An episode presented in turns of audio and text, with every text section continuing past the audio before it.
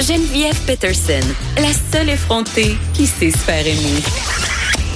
Jusqu'à 15, vous écoutez Les effrontés. On se parle d'aliénation parentale. Vous le savez, c'est un de mes sujets euh, de prédilection parce qu'il y en a beaucoup d'aliénation parentale. On comprend pas trop parfois ce que ça veut dire. Il y a différents aussi stades d'aliénation parentale. Et le 19 octobre dernier, il y avait une journée de conférence, euh, une journée aussi où on pouvait assister à des ateliers sur ce thème-là, le thème de l'aliénation parentale. C'était organisé par Carrefour. Aliénation parentale, il y avait 250 personnes, des intervenants. C'était vraiment une première au Québec.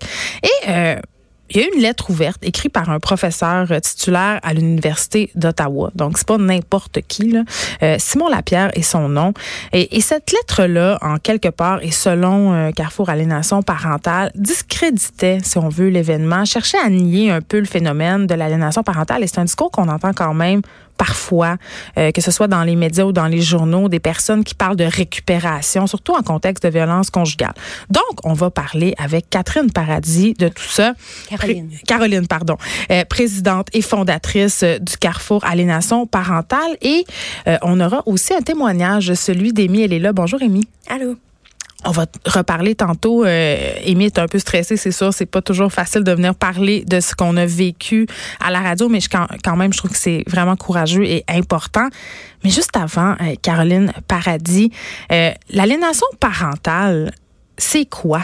Sais, parce que c'est galvaudé. On, on entend ça beaucoup, puis on, on, on l'applique un peu à toutes les sauces, des fois. Ouais, bon, on va, on va la, on va la définir, puis on va l'encadrer tout de suite avant de partir, parce que l'aliénation parentale, c'est en fait le rejet injustifié et inexplicable d'un parent par son enfant.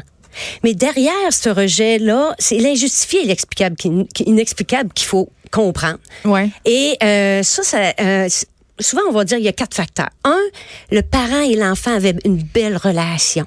Donc, c'est l'écart entre l'avant et l'après. Tout allait bien. Oui, tout allait bien. Il y avait une belle relation. Puis du jour au lendemain, ou progressivement, cette relation se détruit. On se dit, qu'est-ce qui se passe?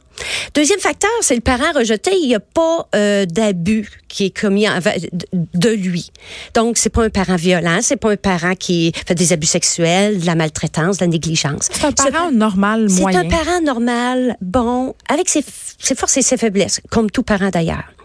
Le troisième facteur, c'est qu'on s'aperçoit qu'il y a un, le parent favorisé euh, utilise toutes sortes de stratégies, de comportements qui fait en sorte que l'enfant s'éloigne graduellement de Caroline, vous dites parent favorisé. Ouais. Qu'est-ce que ça veut dire ça?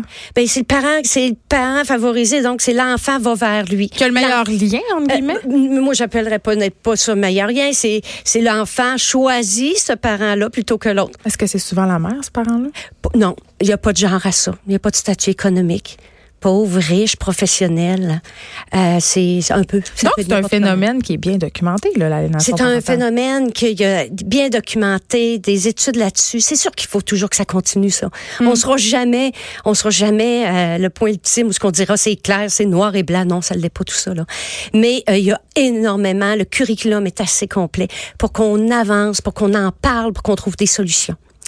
Mais je voudrais, le dernier facteur, parce qu'on n'en a pas parlé, oui. par exemple, l'aliénation parentale, il y a un facteur bien important, probablement lui qui parle le plus. C'est l'enfant joue un rôle. L'enfant est à la fois victime, mais il joue un rôle aussi. C'est à lui que revient le rôle de rejeter le parent, l'autre parent. Parce que c'est ça le but ultime. C'est le but ultime? Ou non? Le but, c'est ça, avoué ou non, inconscient ou pas. Hmm. Le but ultime, c'est de, euh, c'est l'exclusion, l'exclusion du parent rejeté ou du parent ciblé dans la vie de l'enfant, dans leur vie à eux. Mais ça, c'est dans les cas les plus graves. Ça, c'est dans les cas les plus graves. Mais le spectre de l'aliénation, c'est, c'est quoi l'aliénation parentale légère? Euh, je pense qu'il y en a un petit peu partout là. Je pense oh, qu'on en fait père, tous, là, il a toujours été de même. Qu'est-ce que tu veux, hein? Tu sais, des petites, des petites paroles de même. Ça là, ça, ça mènera pas à l'exclusion nécessairement. Mais est-ce que ah. ça a des conséquences? Ben, euh, oui, puis non, ça va dépendre de l'enfant. La personnalité de l'enfant peut jouer, mais ça dépend vraiment de l'intention du parent derrière. On l'exclut-tu ou on l'exclut pas, là, tu sais? Oui, mais, donné... OK, OK. Euh, je veux qu'on parle de oui. ça, l'intention. Euh, je pense que de l'aliénation parentale, quand on est en situation de séparation, on en fait tous de façon euh, inconsciente ou pas. Oui. Euh, parce que les gens sont blessés, parce que les gens sont dans des zones de turbulence personnelle, parce qu'il y a des conflits parfois. Mais il y a des gens qui en font puis qui sont pas conscients. Ben, il y en a plusieurs qui sont pas conscients là. Mais tu sais, euh, c'est l'intensité, c'est la répétition, c'est. mais qu'est-ce que tu fais quand t'es l'autre bord puis t'es pogné avec ça, toi, l'autre parent là qui vit, qui vit l'aliénation? La première chose, c'est vraiment de comprendre ce qu'il vit. Parce que quand tu sais pas ce que tu vis, si tu sais pas que quel cancer que toi, tu sais pas quelle solution prendre. Hein? D'abord, euh, c'est de trouver, c'est de comprendre. Un, c'est de commencer à voir les signes. Qu'est-ce qui se passe avec mon enfant? Au départ C'est quoi les signes? Les signes, bon, l'enfant qui devient, euh, qui commence à te critiquer hein, un petit peu de partout. Euh, l'enfant qui prend un rôle actif, qui commence à, l'autre est tout bon, puis un est tout bon, l'autre est tout mauvais. Tu sais. Oui, mais si l'enfant a 2-3 ans, il peut pas faire ça. Non, l'enfant va sortir des petites paroles d'adulte. Il va dire, je me souviens, le petit gars là, de 3-4 ans qui dit, il arrive chez son papa, puis il dit, papa, il dit, c'est-tu vrai que tu vas aller à l'hôpital des méchants? Le papa, il dit, qu'est-ce que tu veux dire? Puis là, deux petites secondes après, le petit bébé, il dit, le petit gars, il dit, mais c'est quoi un méchant, papa? Tu alors, c'est des petites paroles, c'est des petites choses comme ça qui ont de l'air bénigne, là. Euh, souvent, l'aliénation parentale, quand on regarde chaque détail, il n'est mm. pas épeurant en soi, il peut être normal. Mais c'est quand tu mets tout ensemble, le diable est dans les détails par ben moment. Oui, mais il y en a quand même qui disent, je sais pas, moi, ta mère, c'est une folle, ta mère, c'est une profiteuse, ta mère, a me volé, ou l'inverse, ton père, c'est un, un infidèle, euh, ton père, c'est un violent. il peut avoir de l'aliénation parentale très directe comme ça. Absolument. Ça, ça peut être euh, comme ça ou ça peut être très, très, très, très subtil. Tout se joue en dessous. Mais c'est le rôle aussi qu'on donne à l'enfant qu'il faut comprendre. Hein, des fois, on va dire, toi, tu gardes un secret là. Moi, je vais te dire ça mais il faut surtout pas que l'autre parent le sache parce qu'il va te l'enlever. L'autre parent devient méchant, euh, devient le gros méchant s'il enlève. Euh, on va envoyer l'enfant espionner. Hmm. Euh, on n'informera pas l'autre parent, puis l'autre parent, il arrive de, de il arrive, oh ben non, il a pas été à la réunion d'école ou il a pas été au spectacle de l'enfant. L'enfant, il est choqué parce qu'il a pas été, mais il a pas été informé. Il l'a pas su. C'est la multiplication. Il faut comprendre que c'est pas un petit dénigrement comme ça qui va aller faire en sorte que l'enfant va, va s'éloigner. Colin, Madame Paradis, j'ai de la misère à croire qu'il y a des gens qui font ça consciemment. Tu sais, j'ai de la misère à, croire qu'il y a des parents qui se lèvent un matin en disant Bon, moi là, je vais discréditer le père de mon enfant. Tu sais, mm. volontairement, et voici ce que je vais faire. Je vais pas lui dire qu'il y a un spectacle de patin l'enfant, il, va avoir de la peine. Oui, ben oui. mais c'est parce que, parents malheureusement, ils comprennent pas l'impact. Ils, ils comprennent pas qu'ils sont en train de détruire la santé psychologique et le développement de l'enfant. Mm si tout le monde était conscientisé, je pense qu'on irait en chercher quand même plusieurs ou ce qui aurait un genre de mea culpa ou qui dirait hey mon dieu je fais ça moi je vais changer. Mais il y a un certain pourcentage pareil. Il y a des parents qui se font se dire moi là euh, qui se font dire par le parent favorisé là euh, j'ai entendu ça l'autre fois là on a réussi à prendre la première les trois autres s'en viennent. On va te les enlever les quatre.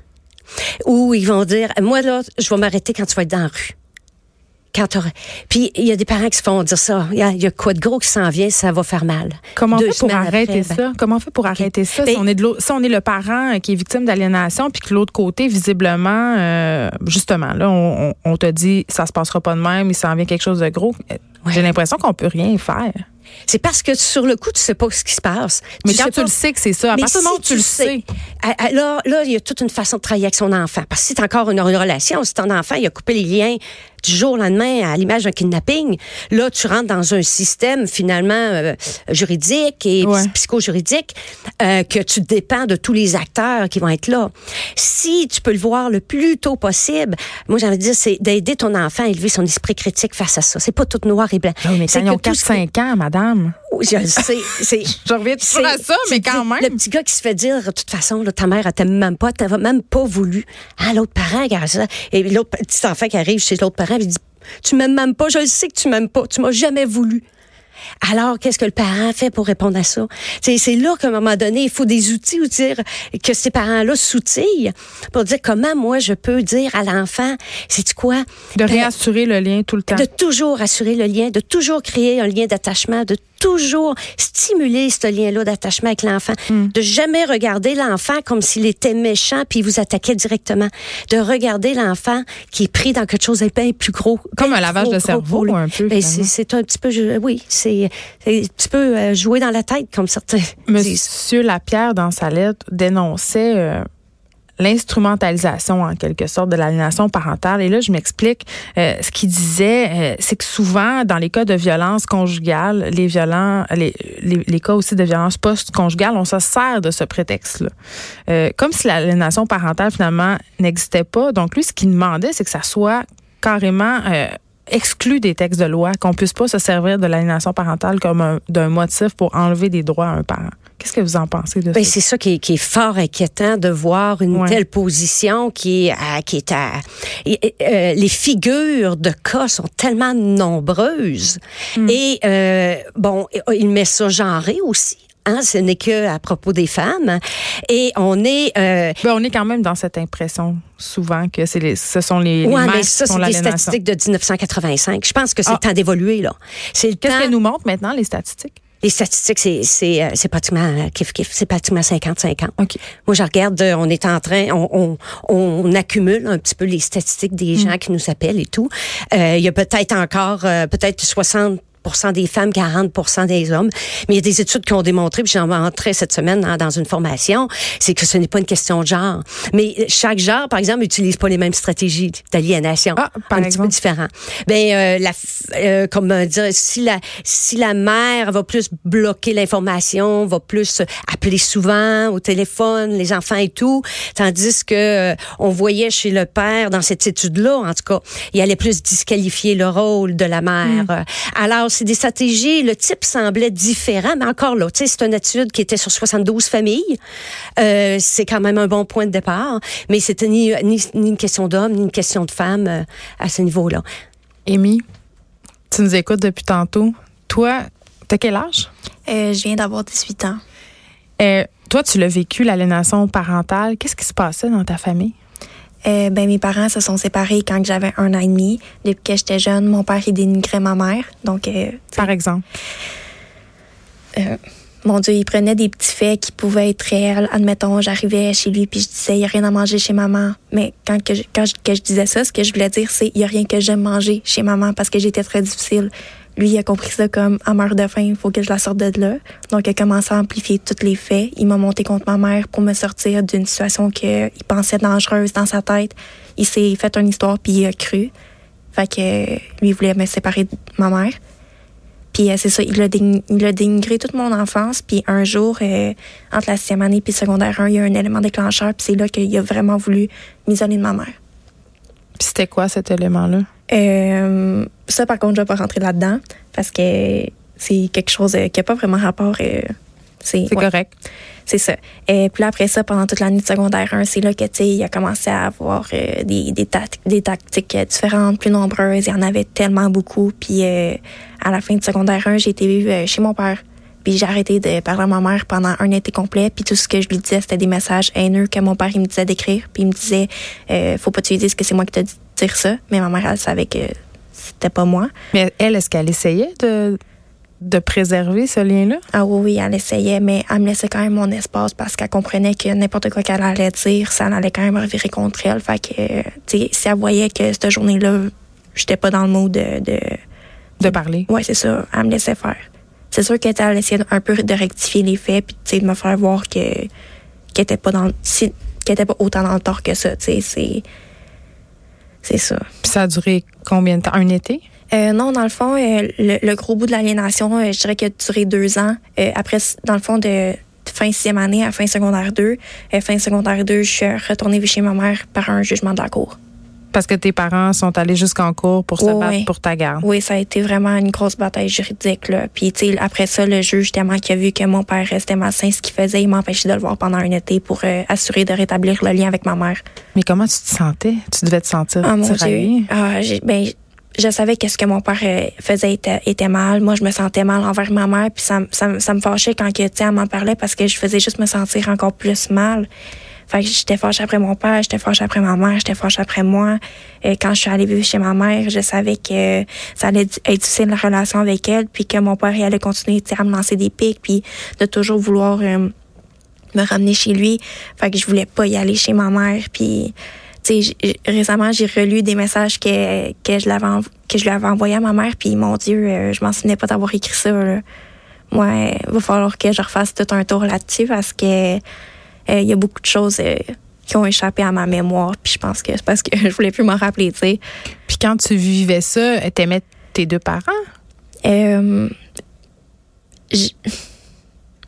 j'avais peur de mon père. Euh, oui, bien sûr, je l'aimais mon père. Je suis prête à dire que j'aimais plus mon père que ma mère, mais j'aimais tout de même ma mère, mais j'étais vraiment dans une situation difficile, puis je pense que je me rendais pas compte que je l'aimais encore là. Hmm. Puis à partir de quel moment tu t'es rendu compte que c'est ça qui se passait, que tu étais victime d'aliénation parentale? Quand mon père euh, m'a dit, il faut pas que tu dises à ta mère que je t'ai dit dire ça. Je savais pendant très longtemps, c'est juste que pour moi, mon père, euh, si, si je restais pas avec lui, il me blessait, tu verbalement, là. Il, faisait de l'abus psychologique puis tout. Donc, moi, je me suis protégée d'une manière en allant vivre chez lui. J'ai mis fin au, je pensais avoir mis fin au conflit, tu sais. Mais cette année-là, ça, ça a vraiment mal été. J'étais malheureuse. Puis maintenant, Amy, est-ce que tu en vis encore des répercussions de cette période-là de ta vie? Ça fait quand même pas si longtemps, tu as 18 ans. Oui, euh, j'ai eu une coupure avec mes deux parents. Ça sera plus jamais pareil avec mes deux parents. Euh, j'ai arrêté de voir mon père pendant un an suite à ça parce que euh, j'ai voulu, j'ai voulu qu'il comprenne que il avait plus d'emprise sur moi puis que j'étais une personne parce que aussi il me contrôlait beaucoup. J'avais pas le droit de faire ce que je voulais, j'avais pas le droit de penser comme que je voulais. Euh, mais maintenant, c'est ça, j'habite en appartement seul. C'est sûr qu'il y a eu une coupure avec mes deux parents. Il y a quelque chose qui est brisé pour toujours? Oui, à jamais. Même avec ma mère, même si, tu sais, maintenant, notre relation est rétablie, c'est plate, mais ça sera jamais comme avant. Pourquoi? Il y a un blocage. C'est. Puis, je, suis encore aussi en train de démêler le vrai du faux de ce que mon père m'a dit. J'ai beaucoup de préjugés sur ma mère, puis souvent, il faut que, tu sais, je me répète, il y a deux côtés de la médaille, là. Attends.